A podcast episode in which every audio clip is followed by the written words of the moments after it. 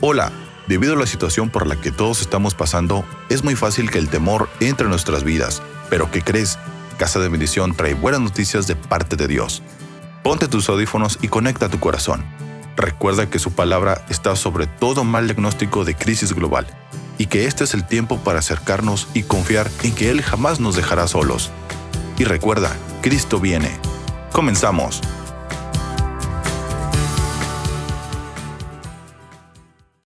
Conmigo, y pronto todo cambió.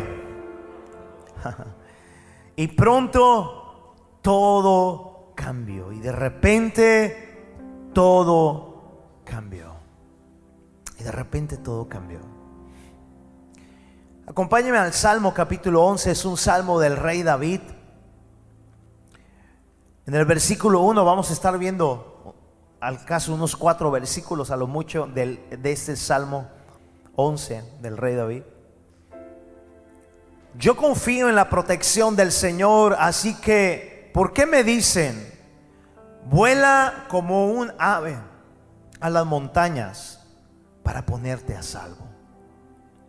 Yo confío en la protección del Señor. Así que, ¿por qué me dicen? Vuela como un ave a las montañas para ponerte a salvo. ¿Lo puede leer usted? Una, dos, tres. Allá en casa aquí. Una, dos, tres. Así que, ¿por qué me dicen vuela? Amén. Ciertamente hay algo terriblemente aconteciendo ahora mismo a nivel global. Hay disturbios eh, donde la gente de una manera tan fea, tan sádica, está exigiendo su derecho, aunque el derecho que están exigiendo vayan totalmente alejados, ya ni siquiera de Dios, sino de una moralidad, de un civismo correcto y de un respeto, de una educación correcta. Yo quiero pedirle perdón a usted y me quiero retractar. Yo creo que es de hombres y de sabios retractarse de información. El domingo pasado, en medio de lo que estoy compartiendo, yo le dije, mencioné la palabra nuevo orden. Le dije, inclusive se está estrenando, así dije el, el domingo pasado, la película Nuevo Orden. Me fue tan mal con mi esposa que me, me- me dio unas buenas. Porque la fuimos a ver el día lunes y es- no te la recomiendo, no la vaya a ver. O si puedes ir tú solo o con tu esposa, vaya, no, no, no solo, no vayas, ve con tu esposa. Pero no es recomendable que la vean tus hijos porque básicamente es de disturbios. Es lo que pasa día con día en cualquier país, pero en este caso se filmó en la Ciudad de México, ya no es distrito, es Ciudad de México. Y básicamente trata del movimiento verde, no político, sino del mo- movimiento feminista. Haciendo disturbios, entrando a las casas, pintando de verde todo, violando a mujeres, secuestrando a cuanta gente se le ponga encima. El gobierno, eh, políticos, militares, coludidos con el movimiento feminista. Cuando termina la película, de hecho mi esposa me dice, salí aturdida. Los millennials, como se le conoce a la juventud de hoy y los adolescentes, tú dices, pues es lo que está pasando, o sea, eh, te están diciendo qué es lo que está viviendo. Inclusive cuando termina la película, vamos a estar, te estoy, te estoy inculcando como a Pablo, Pablo dice, antes yo no sabía que eso era malo y ahora me voy a ver eh, como arrastrado a hacerlo porque me acabas de decir que no y ahora me voy a ver con la necesidad de, ¿por qué no? Y a lo mejor la vas a ir a ver y- y si puedes, adelante, va, pero mucho cuidado. Cuando termina la película, tú dices, ¿en qué terminó? Como que cada película termina en justicia correcta, ¿verdad que sí? El, malo muere, el bueno termina manchado de sangre, pero volviendo a vivir y un nuevo mundo. ¿Verdad que sí? Pero aquí no. Termina en disturbios, termina en muerte y de repente tú piensas que sigue la película y ya, se acaba, empiezan los créditos y así como que, ¿qué hubo? ¿Qué hubo? O sea, nada. Y lo que concluimos es de que simplemente es una corrupción que no para. Es una corrupción que cierra a la hora que quiera las avenidas que les plazcan, tiran piedras, tiran proyectiles, entran a las casas que ellos les eh, se les antoje entrar para disparar, para matar, para violar, para cuchillar y mueran los de la clase media y mueran los de la clase rica. Estoy haciendo justicia. Diga conmigo, y de pronto todo cambió. Una vez más diga, y de pronto todo cambió. La familia en ese punto está en un momento de una muy peligrosa decadencia en cuanto a sus principales valores como familia original. Diga familia original. Por otra parte, hay una pandemia que no se sabe cuándo parará y cada vez la información cambia. Una pandemia donde lo más peligroso y lo más contagioso de todo ha sido el pánico y el miedo. Inclusive expertos dicen que más peligroso que el mismo contagio ha sido el pánico y el miedo. Ciertamente hay que tomar unas medidas muy necesarias para mantenernos, diga conmigo, alejados del contagio. Diga más fuerte, alejados del contagio. Esa es una verdad. Mas ciertamente, escúcheme bien, hay gente que no se ha contagiado del virus, pero ha perdido su libertad interna. Hay gente que no se ha contaminado del COVID-19, pero ha perdido su paz. Ha perdido su vida misma al estar atormentado por el pánico y por el miedo. Escúchame esto. Hay muchos que no tienen el virus del COVID, pero se han contagiado de otras cosas mucho más peores que los han llevado a dejar de vivir su vida plena en Jesucristo. Y eso es más peligroso que cualquier otro virus. Escuche, la Biblia no solamente habla de peste, la Biblia habla que en los últimos y postreros tiempos no solamente vendría un virus, en la mañana hablaba de que están anunciando por ahí que va a ser soltado un virus que ahora es el virus X. Y, nos han venido anunciando, hay películas que hablan de un virus X, hay una película, bueno, hay muchas películas muy explícitas sobre contagio, sobre pandemia. De hecho, esta película de Nuevo Orden, pues la sacan obviamente con un propósito. La firman con, la, la, filman, perdón, con permisos de gobierno, aún exponiendo al gobierno que está coludido con la delincuencia organizada. Yo creo que más allá de la pandemia, donde todo de repente cambió, todo esto vino a revelar, diga conmigo, virus. Virus que estaban escondidos, que nos hizo, que estaba, eh, eh, que nos hizo saber, más bien dicho, que estábamos contaminados de otras cosas, como el saber o no saber ser familia realmente al estar todos en casa confinados, sobre todo los primeros meses. Increíblemente, esto vino a revelar que hasta aún la propia familia no sabía y aún muchas no saben el estar con la gran bendición de estar juntos. Mas sin embargo, esa pandemia reveló otro tipo de contagio de impaciencia, de no, de no saber. Es como cuando eh, el, Señor se jubila, cuando el esposo se jubila, y la esposa dice, ¿yo ahora qué voy a hacer aquí contigo? Dirían en Colombia, ¿cómo pues? ¿Cómo que qué va a hacer contigo? Disfrútalo, mujer. Es que tantos años de que se iba a la mañana y venía hasta la tarde. Es como cuando los hijos se casan Y ahora el matrimonio dice, se nos ha ido la vida, se te ha ido algo importante, pero no se has muerto, vas a ganar más hijos al tener nietos. Pero ahora tienes otro nuevo presente. Mi, esposa le llama nuestro segundo tiempo de vida matrimonial, como un partido de fútbol que tiene dos tiempos. Nosotros hemos entrado en nuestro segundo tiempo.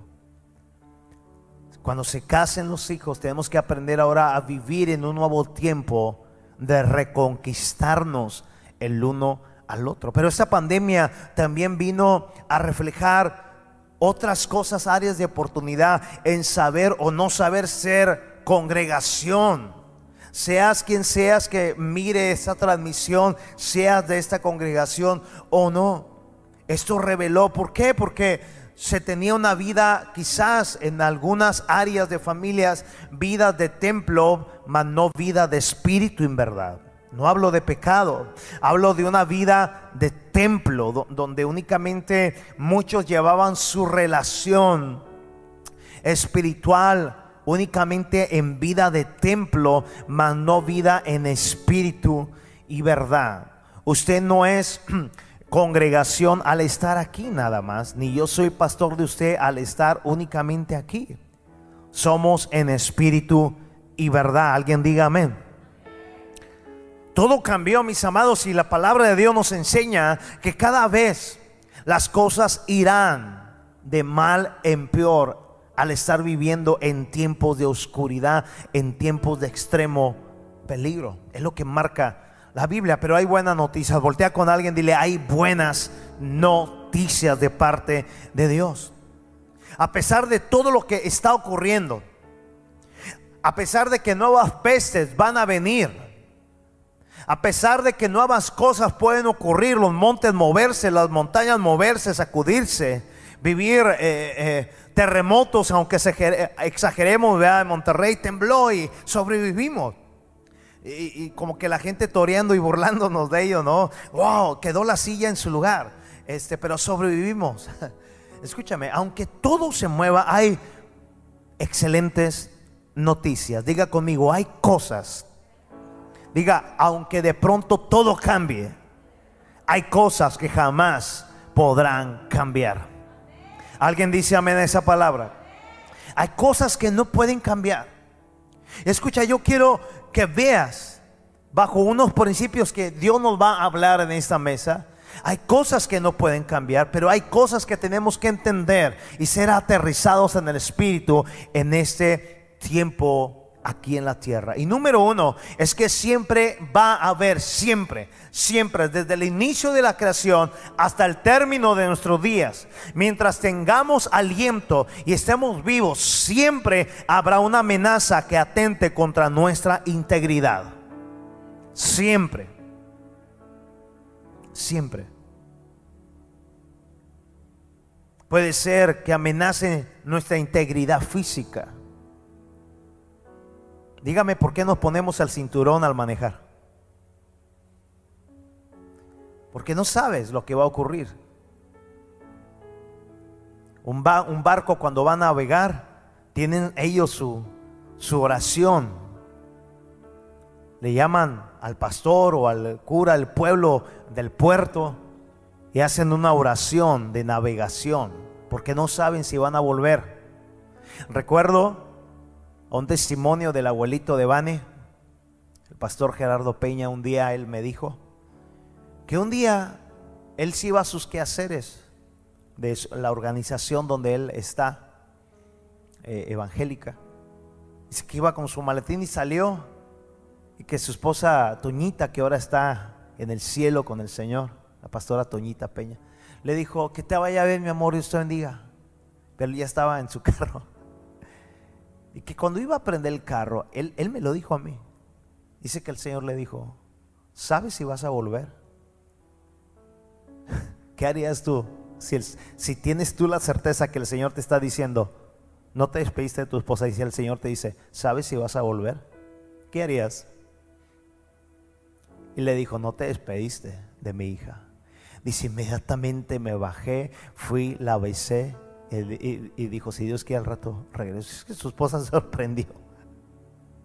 Siempre va a haber algo, amados, que amenace. Yo, yo no amanecí hoy eh, eh, esperando que recibir una noticia de nadie que esté padeciendo algo, más sin embargo, lo primero que vi fue que tenía mensajes de mi hermana. ¿Sabes que Mamá se puso mal de su pierna, etcétera, etcétera. La llevamos a la clínica, la inyectaron. Siempre va a haber algo que amenace y que atente contra nuestra integridad. Siempre. Puede ser integridad física, diga integridad física. Puede ser integridad moral. Integridad moral, por eso yo te pedí disculpas y me retracté. Porque si no lo hago decir, y tú lo vas a ver, qué mugrero vio nuestro querubín pastoral. Pero aprendí a no, a no este, A no darte una película que no haya visto. También puede haber siempre algo que atente contra nuestra integridad moral también, pero también con nuestra integridad espiritual.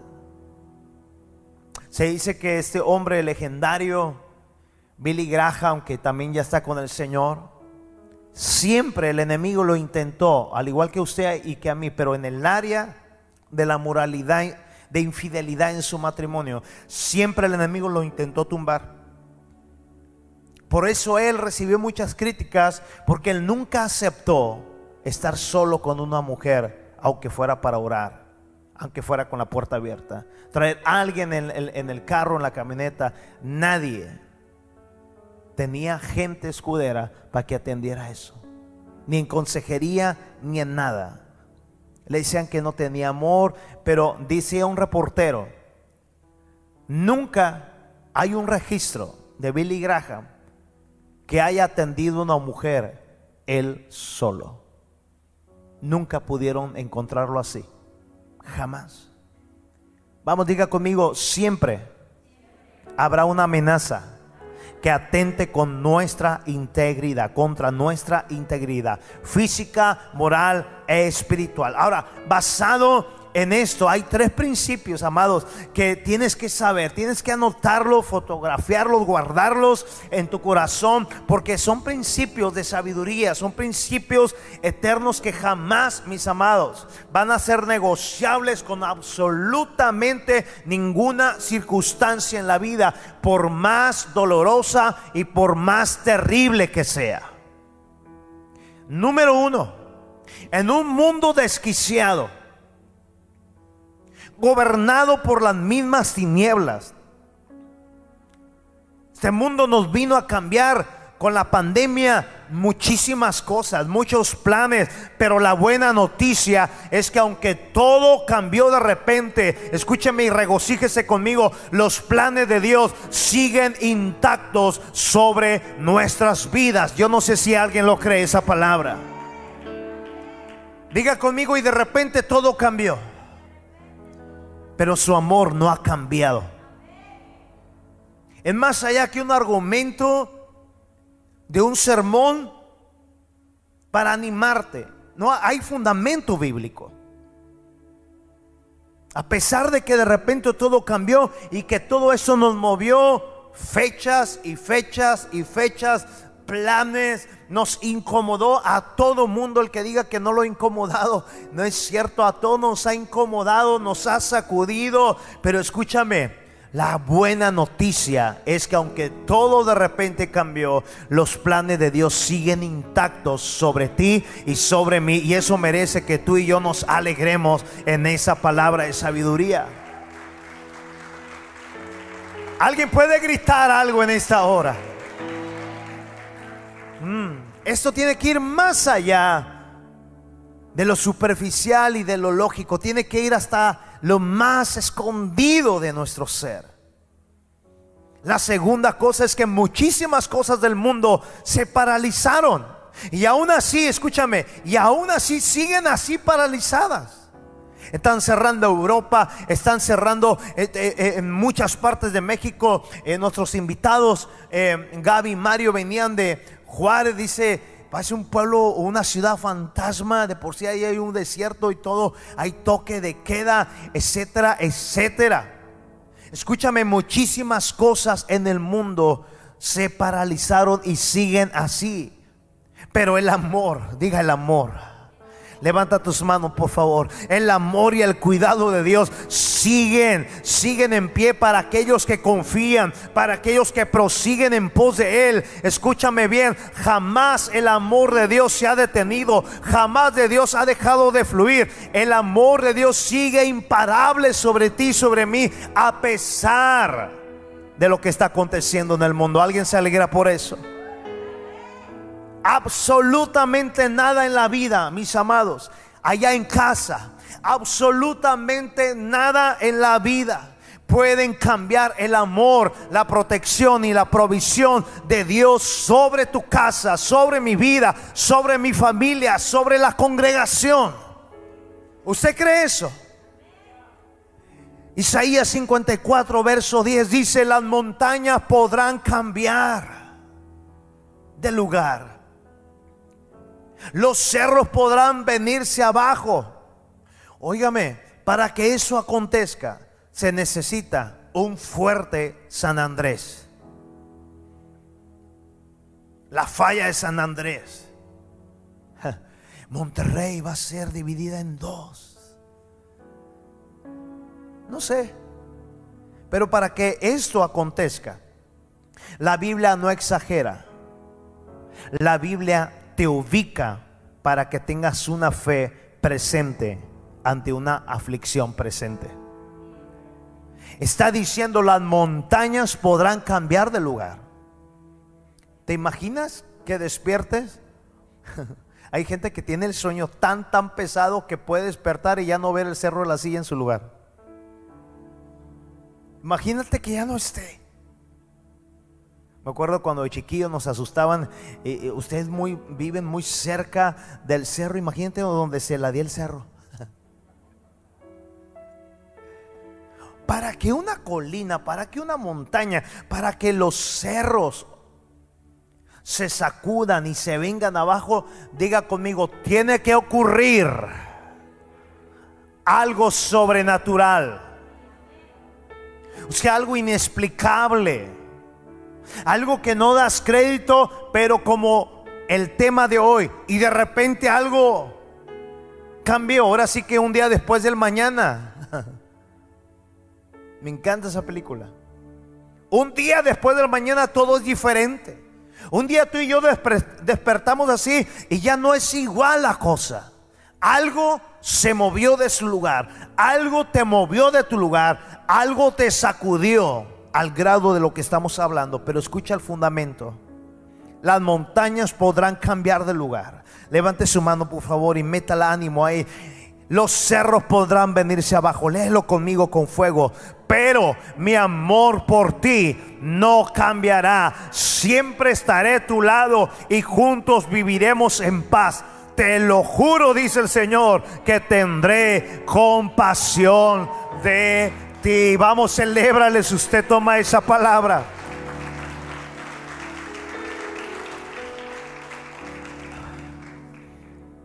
El Señor te dice, yo no voy a cambiar mi amor por ti. Todo se vino abajo, Señor. Dice el Señor, mi amor no cambia por ti.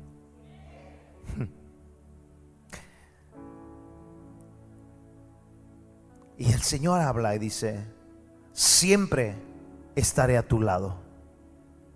Wow. Y juntos viviremos en paz. Yo quiero más identidad de ese amor. Porque como está la cosa, mis amados, y cuando vimos y salimos así de la película, mis hijas decían, qué feo. Pero lo que sale en las noticias, cómo andan los vándalos irrumpiendo en las casas, los negocios. Ahí en esa película les daban, todos andaban con cubrebocas también. Y les daban dos horas de libertad al día. Salió un señor y le dice en el ejército, ¿por qué anda fuera si no es las dos horas de libertad? Si no se ha rompido el toque de queda. y su esposa estaba muriendo y ocupaba una medicina. Dijo, es que mi esposa, váyase o disparo, es que mi esposa, ¡pum! Ahí quedó. La ley marcial, una purga mexicana. Léete la escritura. Y, no, no, es para alarmarte, pero sí es para concientizarnos que si no tenemos una fe presente, lo más mínimo, nos va a estar arruinando nuestra libertad personal. Podemos estar no contagiados del COVID-19, pero estamos esclavos sin una paz verdadera. ¿Está aquí? El Señor dice, todo puede cambiar. Diga, y de repente todo cambió. Los cerros se podrán venir abajo, pero mi amor por ti no cambia. Quiere decir, pastor, que aunque hagamos lo que hagamos, Él nos ama. La respuesta es, digan sí. Y parece injusto. Porque de una manera religiosa, creyente, exigimos nuestra justicia. ¿Cómo? ¿Cómo que haga lo que parece como una licencia para pecar? Parece por una licencia para yo tratar a mi esposa como se me venga en gana o ella a mí. Tú a mí yo a ti. Y hacer lo que se nos venga en gana. Pero escúchame. Diga, todo se puede mover. Vamos, dígala, atrévase, diga, todo puede cambiar. Pero su amor sigue permanente. Y es cuando nos mete en bronca. Porque está diciendo el pastor a través de Isaías 54:10, entonces pastor, hagamos lo que hagamos, Él nos ama, sí. Jesús vino a dar su vida únicamente por los justos. No. Jesús no vino a dar su vida en la cruz únicamente por una generación pasada, presente y futura que le honró, que le amó con todo su corazón y con todas sus fuerzas. No, no, no, no.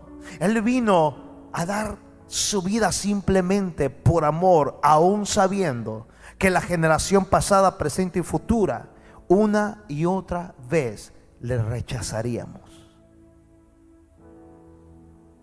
Él vino a morir, diga, por todos. Jesús vino a dar su vida por amor ante un Pedro que le decía que él ponía su vida en vez de Jesús. No vas a morir Jesús para luego al paso de los días estarlo maldiciendo y estarlo negando. Y lo primero que el Señor le dijo a Pedro, ya resucitado, le dijo, ¿me amas? ¿Me amas? ¿Me amas? Sí, tú sabes que te amo. Sigue adelante, Pedro. Yo creo que Pedro esperaba otra cosa y el Señor simplemente vino a decirle la causa por la que hay que estar en Él. Diga el amor de Dios. Vamos, diga conmigo, se puede sacudir todo, pero Él siempre nos amará. Jesús vino a dar su vida por amor, por gente como Judas Judas comía y andaba muy cerca como la gente, uno de los hombres de más confianza al lado de Jesús, al grado que Jesús lo hizo el tesorero de aquellas finanzas que entraban para el ministerio de Jesús, para el paso de los días, besarlo y entregarlo por 30 monedas de plata. Ve, Jesús vino a dar su amor, su vida, por aquellos que sirvió, por aquellos que sanó, por aquellos que resucitó, para luego al paso del tiempo, al venir los días difíciles de la persecución, lo dejarán solo ante los soldados al pie de la cruz.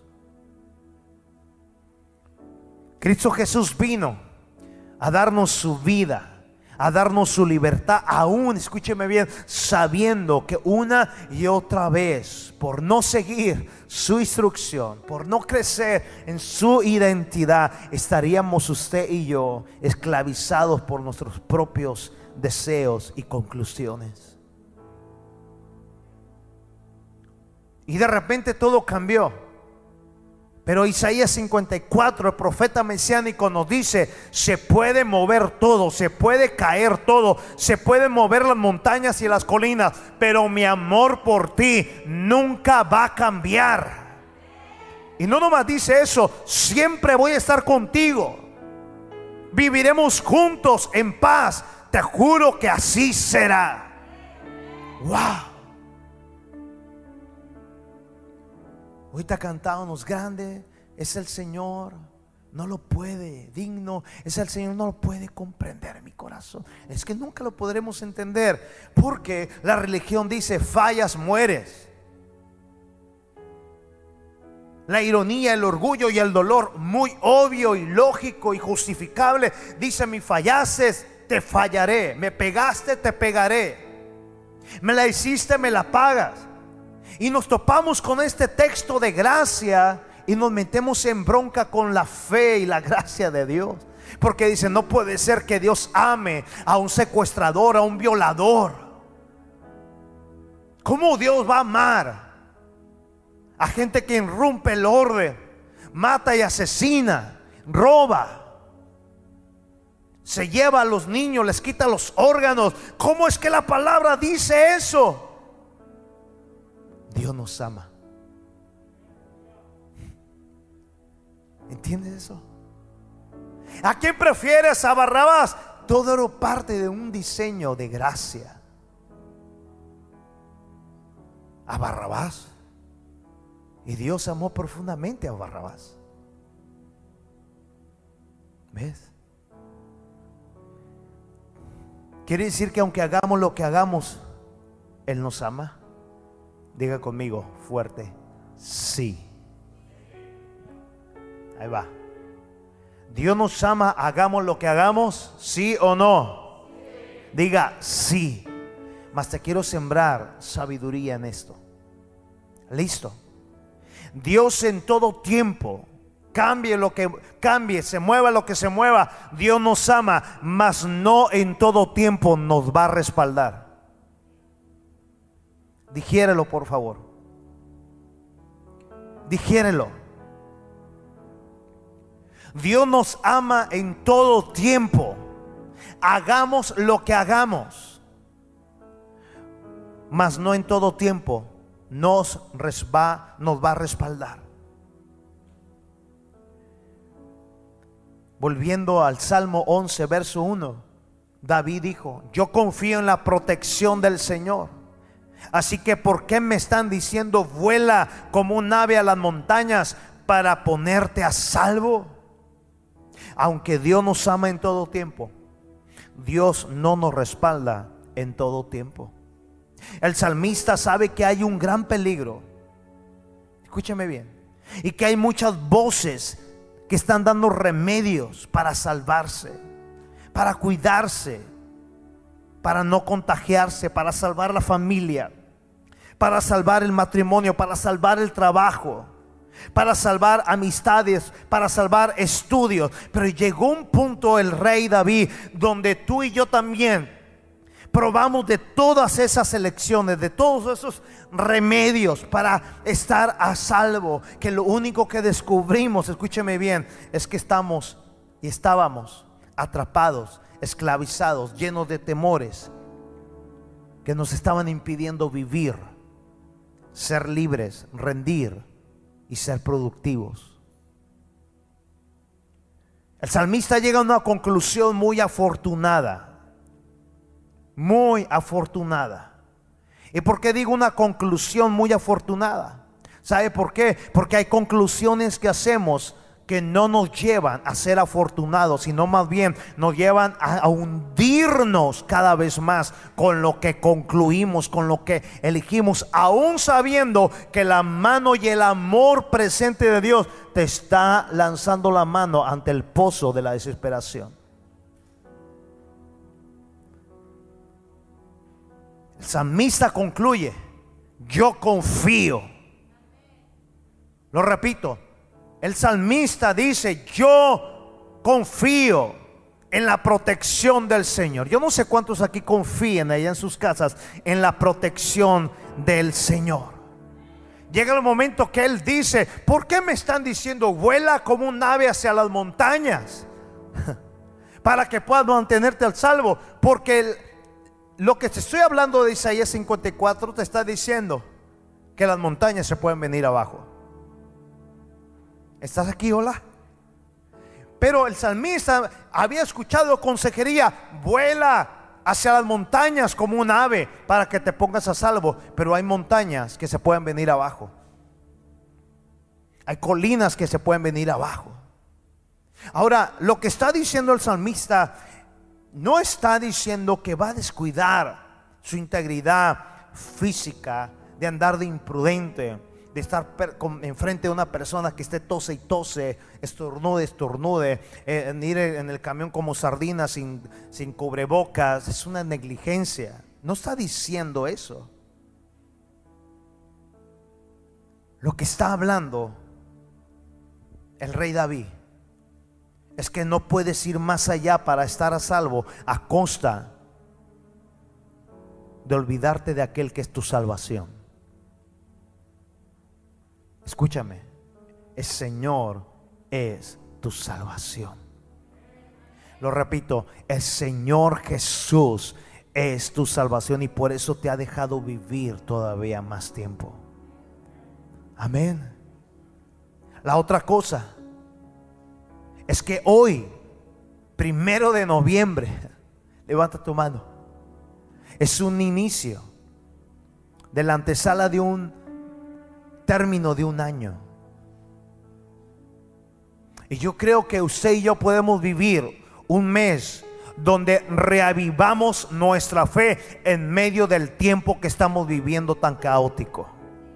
Vamos, diga conmigo, es tiempo de reavivar nuestra fe en medio de una frialdad en el mundo.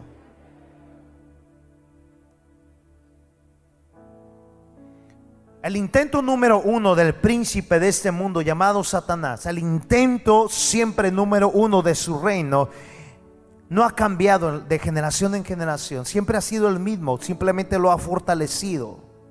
Y lo quiere llevar siempre a otro nivel bajo cualquier costo. No ha cambiado. Y es muy, muy claro.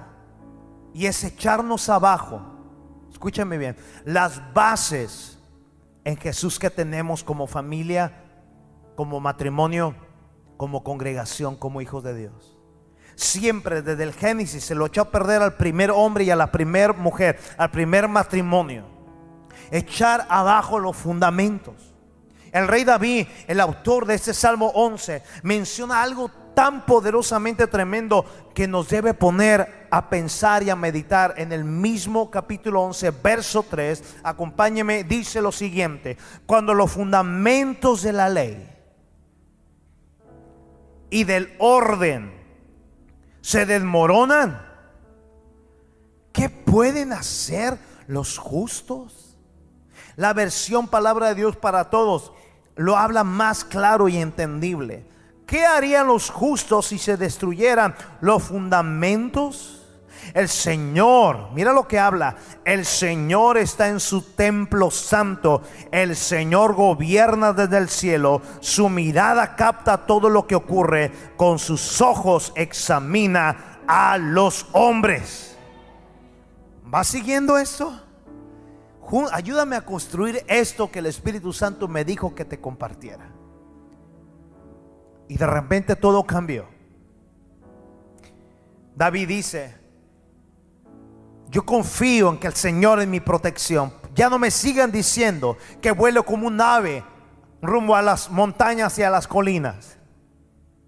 Isaías 54:10 nos dice, aunque las montañas se muevan, aunque las colinas y los valles desaparezcan, mi amor por ti nunca va a cambiar. El rey David sigue hablando, dice, ¿qué va a pasar con los justos? si el fundamento y el orden se desmoronan? David sigue hablando, dice, Jehová está en su santo templo. El Señor está en su santo templo.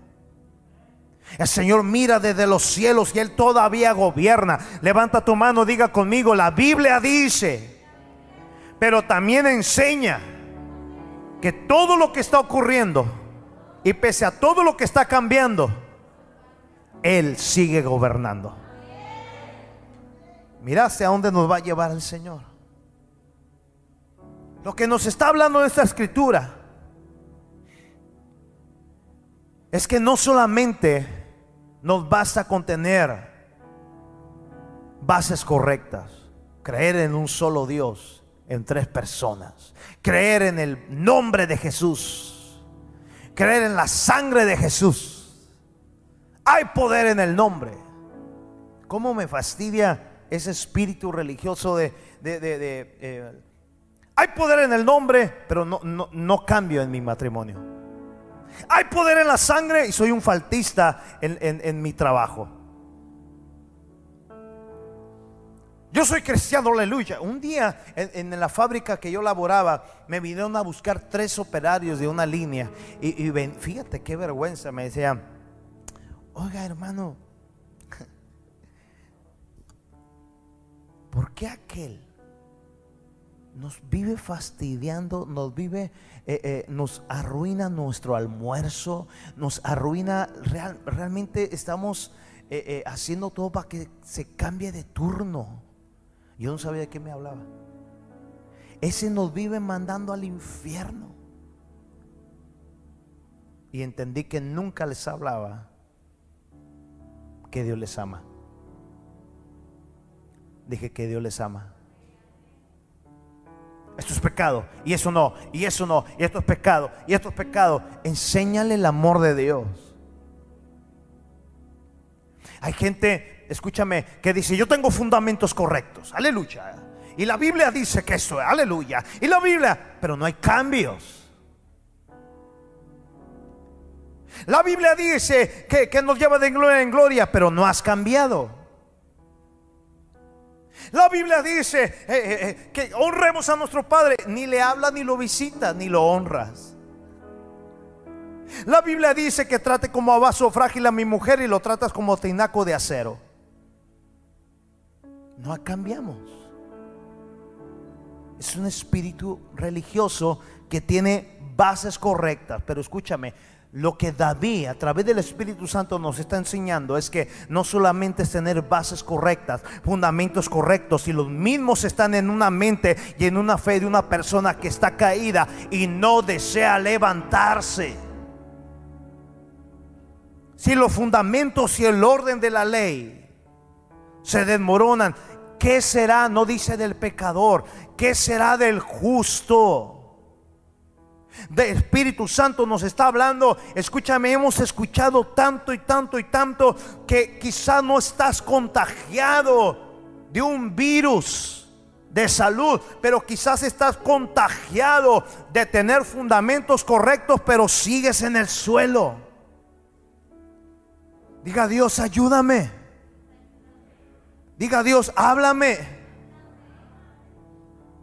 No solamente saber el poder del nombre Jesús, es necesario cada día tenerlo levantado con la única fuente de plenitud, como la única fuente de plenitud, día a día, amándolo con todo el corazón. Amada casa, el rey David, inspirado por el Espíritu Santo, menciona algo que el enemigo de generación en generación, desde Adán y Eva y hasta que Jesús venga, no le ha convenido que siga de pie. Y por lo tanto, de generación en generación, se ha encargado de entrenar principados y potestades para atentar contra lo que Dios tanto ama, contra aquello que Dios la hizo suya. Yo me refiero a usted y a mí, a la amada iglesia de Dios que está compuesta de millones y de millones de creyentes, de miles y de miles y de miles de congregaciones que se reúnen cada semana a adorar al único que vive y reina ¿Cuándo había visto tanto disturbio alrededor del planeta hacia las congregaciones? Porque todo gira hacia ese punto. En Chile quemando iglesias. No se diga en la China comunista derribando iglesias, cerrando iglesias. En Nigeria eh, eh, persiguiendo a pastores, quemándolos, eh, golpeándolos de una manera tan brutal. Escucha, la Biblia dice en Mateo 24, si incluso muchos de ustedes por causa mía serán perseguidos y encarcelados. Porque todo apunta allí. Levanta tu mano y diga, Señor, me urge no solamente ser amado, me urge estar en tu voluntad para ser favorecido. Escúcheme esto. Judas fue amado, sí o no. Dios a través de Jesús sabía que lo iba a traicionar, mas sin embargo como quiera fue escogido. Fue amado, incluido en juntas, incluido en la cena, incluido en todos los milagros. Judas fue amado. Diga conmigo, y terminó ahorcado él solo. Pedro, el que maldijo y dijo unas palabrotas, halló gracia y descubrió un amor que no había descubierto antes.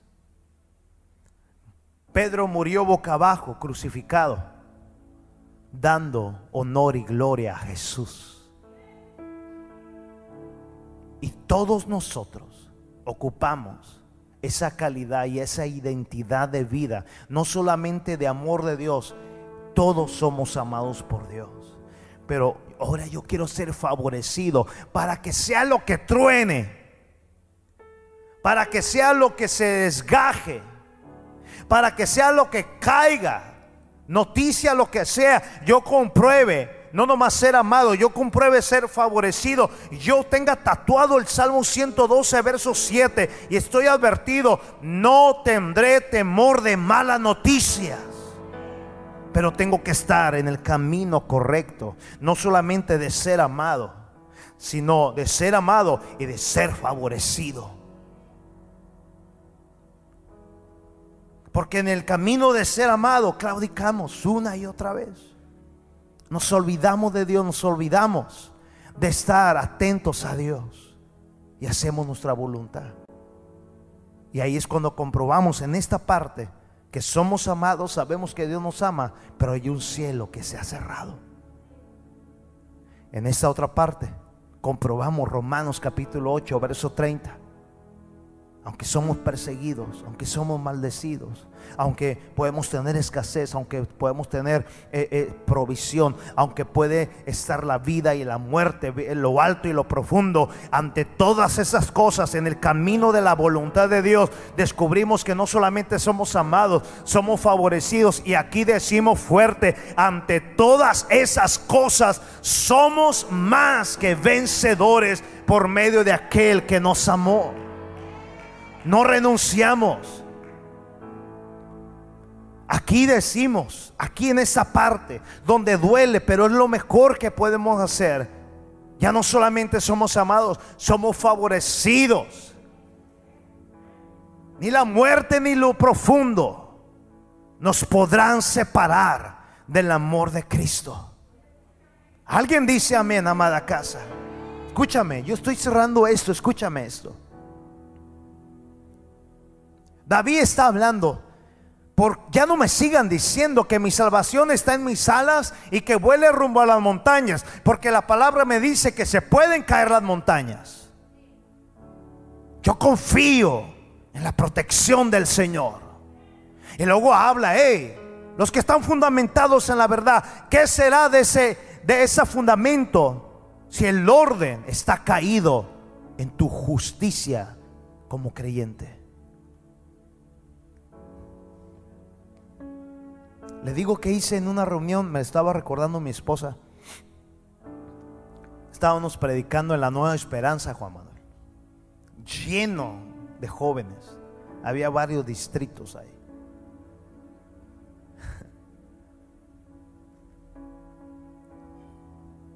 Y nos la jugamos.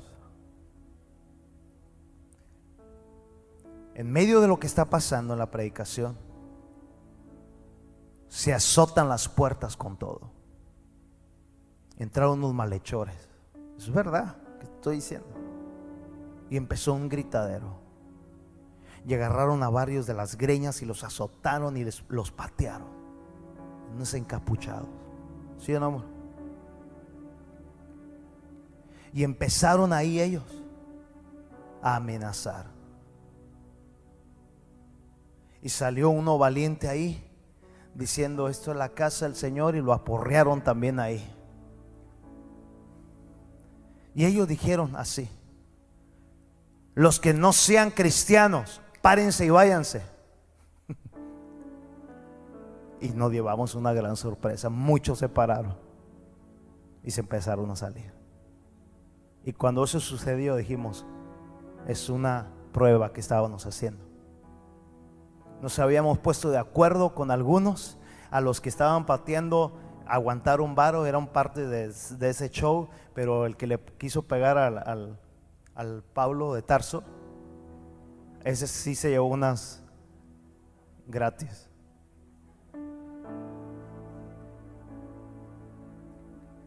No te dan ganas yo tengo hijas, ellas no pidieron ser hijos de pastores. Ellos nacieron con nosotros. 20, 21 años de ministerio. Quiere decir que mi hija Devani tiene a los dos años, creció con hijos, creció con padres en el ministerio.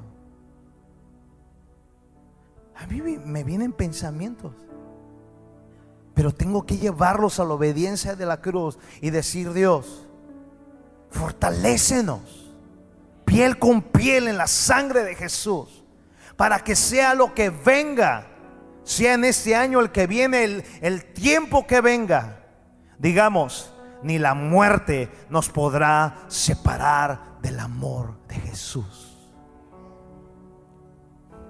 Se dice fácil, amén, pero tenemos que apurarnos.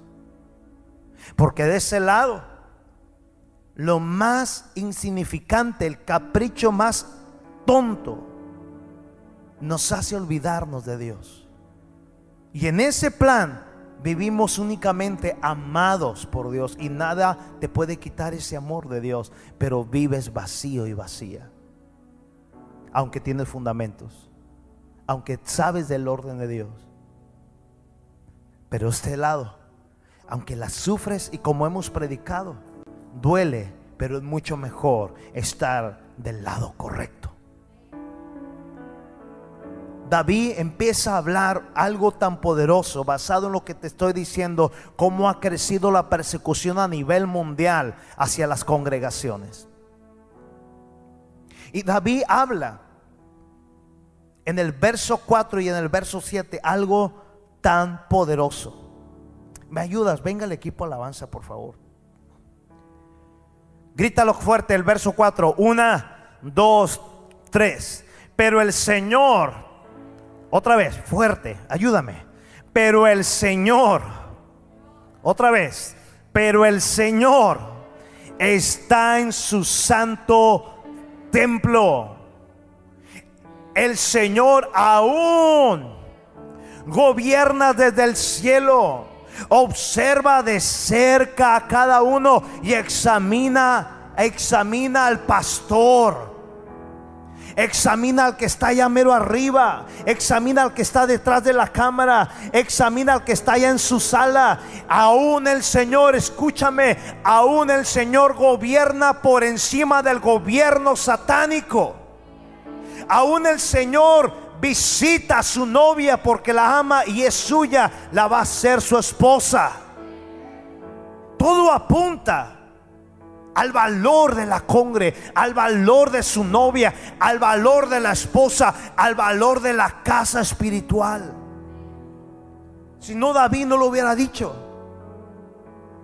David entiende que las voces que le están hablando no tienen casa Pero él llega y vuelve en sí y dice, ya no me digan que huele como un ave hacia las montañas para mantenerme a salvo. Yo confío en la protección del Señor.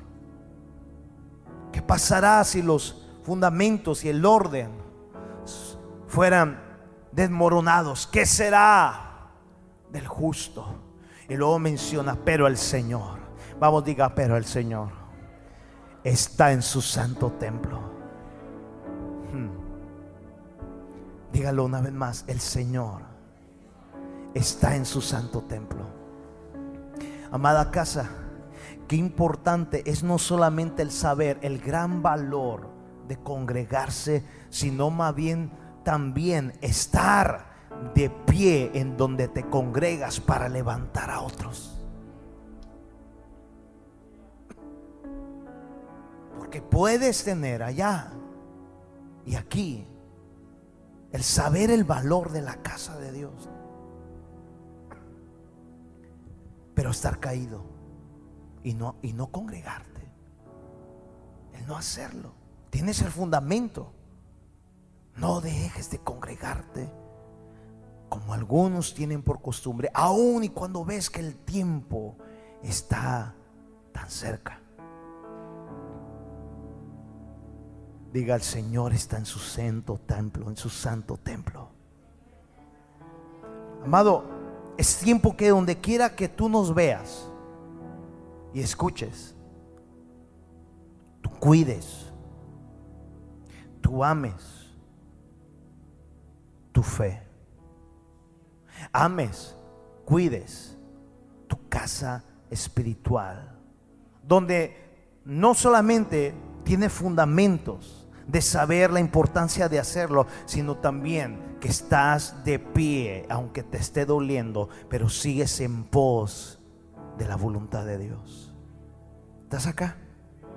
Amados, somos tan afortunados. Somos tan afortunados cuando a pesar de todo, grite a pesar de todo lo que ha cambiado y lo que va a seguir cambiando. Somos tan afortunados cuando a pesar de cualquier cosa, nuestro amor por Jesús, nuestro amor por la casa no ha cambiado por su amor. Simplemente porque su amor es imparable. Su amor no se rinde. Me encanta esa frase. Y su amor jamás se va a rendir contigo y conmigo. Voltea con alguien con mucho respeto, dile, puede cambiar todo pero él no se rinde. Tomen los instrumentos. Mira lo que habla mismo Salmo 27. Tres versos lo que dice. Ayúdame a leerlo. Verso 1 en adelante. Vamos, léalo conmigo. Una, dos, tres. El Señor es mi luz y mi salvación. Entonces, ¿por qué habría de temer? El Señor es mi fortaleza y me protege del peligro. Entonces, ¿por qué habría de temblar? Aunque un ejército, vamos, poderoso me rodee, mi corazón no temerá. Aunque me ataquen, permaneceré confiado. Lo único que le pido al Señor, lo que más anhelo es vivir en la casa del Señor todos los domingos de mi vida no dice así. Todos los días de mi vida. ¿Para qué? Para deleitarme en la perfección del Señor, meditando dentro de su templo. ¿Sabes por qué habla el Espíritu Santo esto al final de este servicio? Porque el gran valor no solamente es venir, llenar una silla, cumplir. Escúchame, hace rato que estaba yo aquí, en esta silla donde está Gaby. En cualquier congregación, hay congregaciones que tienen cinco servicios, cuatro servicios, un servicio, bueno, los que tienen varios servicios. Escúchame. Si tú y yo somos de los que, eh, regístrame a tal porque tengo un compromiso, dígale a alguien, Dios no es tu Señor. Hay un, hay un ídolo que te está esperando, que está gobernando tu corazón. Porque si somos gente de, ¿sabes qué? eh, no, es que no me conviene ir a tal. Diga, el Señor está en su templo. Dígalo, entiéndalo. Diga, el Señor está en su templo. Pero ahora el Señor está en ambos servicios porque en ambos servicios viene el Señor. Porque viene dentro de ti en tu fe. Pero si vienes tú apurado, o el, cualquiera que venga así, porque dice, no me conviene ir a tal, porque tengo un compromiso, porque tengo esto, porque el otro. Escúchame, no estamos siendo íntegros con el Señor. ¿Está aquí? Mira el Señor cómo concluye en esto. El gran valor que el rey David en ambos salmos mete. Dice, escúchame, yo no me puedo seguir escondiendo. El Señor es mi protección. Y luego mete el valor de la casa de Dios.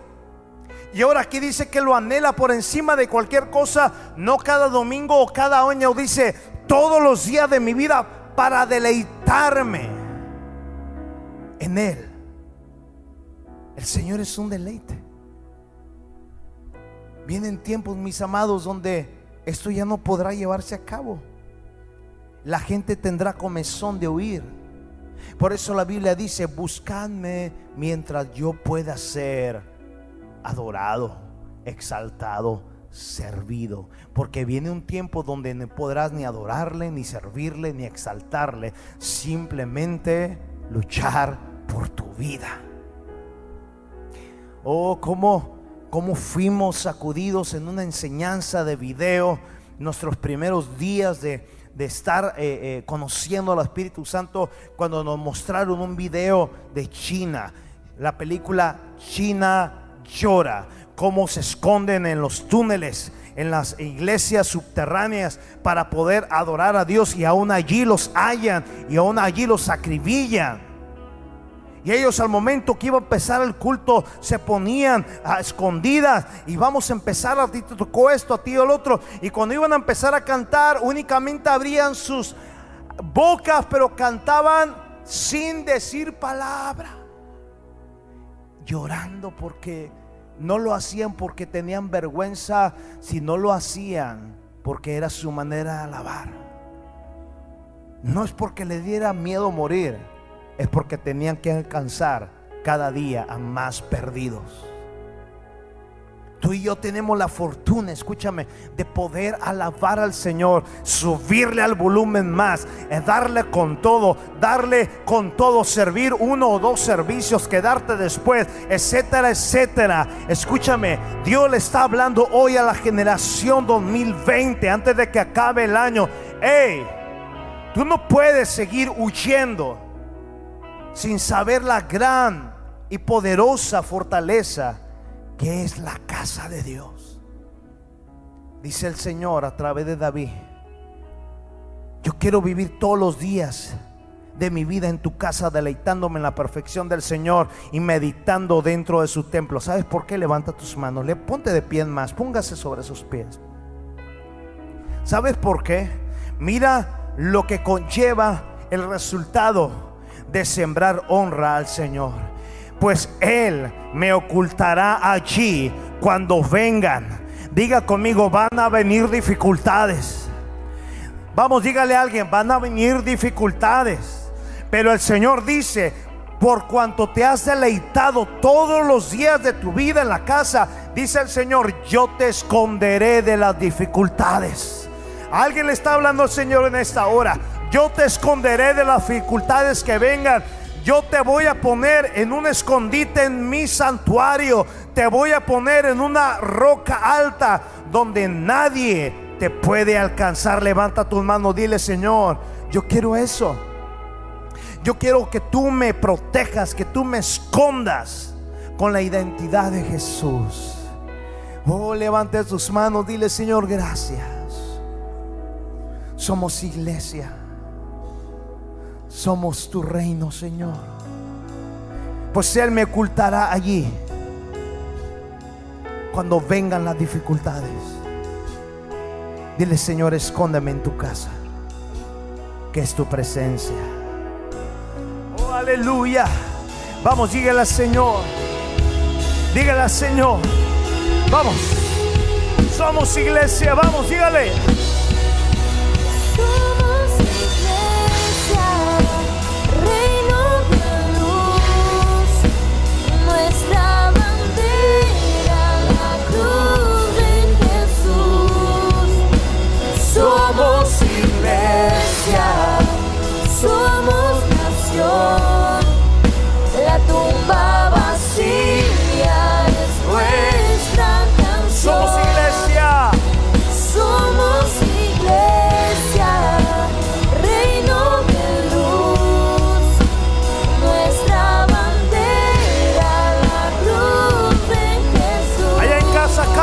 Vamos.